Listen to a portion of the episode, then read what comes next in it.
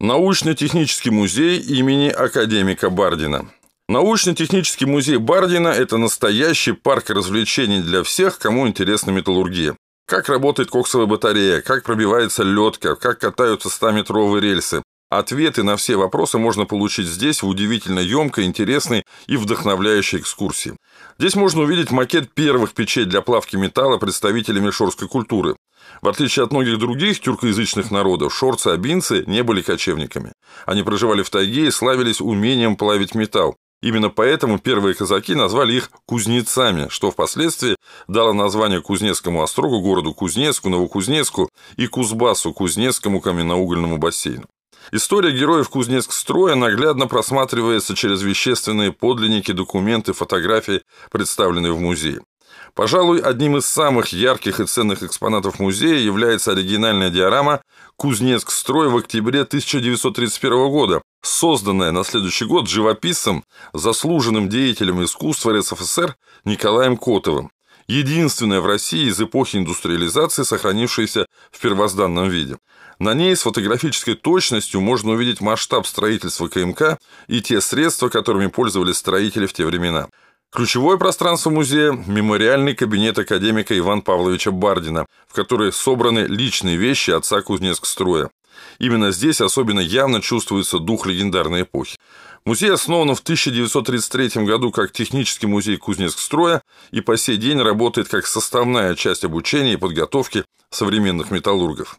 Рядом с музеем парк имени Гагарина и сад металлургов, ансамбль жилых зданий проспекта Металлургов и Театральная площадь. Эвакуация. Осенью 1941 года под угрозой оккупации Украины Государственный комитет обороны СССР приказывает эвакуировать заводы в Сибирь и наладить производство на новом месте.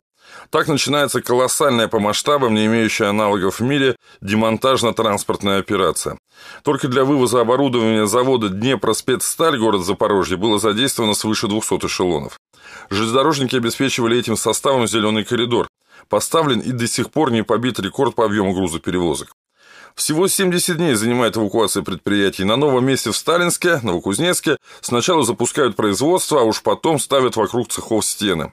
Например, оружейный завод, оборонное предприятие номер 526, создан на базе эвакуированного из-под Киева оборонного предприятия. Его станки заработали на площадке нынешнего маршзавода еще до того, как над ними легли перекрытия. Свою главную продукцию, ручной пулемет Дегтярева, завод дал летом 1942 года. До Дня Победы в Сталинске успели изготовить около 100 тысяч единиц этого крайне востребованного на фронте стрелкового оружия. Вместе со спасенными предприятиями в Сталинск прибывают рабочие, инженеры, технические специалисты. Они знают, как быть с тысячами грузовых контейнеров и как собрать из этого колоссального конструктора новые заводы. Эта первая волна эвакуации, она значительно увеличила численность населения города.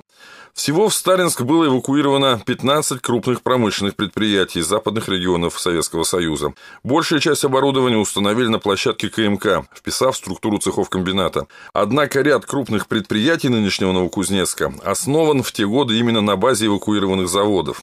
На оборону работали выстроенный фактически заново на новом месте завод ферросплавов, металлоконструкций и многие другие. Самый яркий пример – Новокузнецкий алюминиевый завод. Гигантское и очень сложное с технологической точки зрения предприятие построено в рекордные сроки. Первая партия крылатого металла выпущена заводом уже в январе 1943 года. Освоена Кузнецкая промышленная площадка на правом берегу Тами. Обширную территорию снабдили развитой инфраструктурой, подвели электричество, воду, тепло, построили десятки километров автомобильных дорог и рельсовых путей. По объему работ это был второй Кузнецк-строй. За полтора года наш город превратился в крупнейший оборонный центр страны.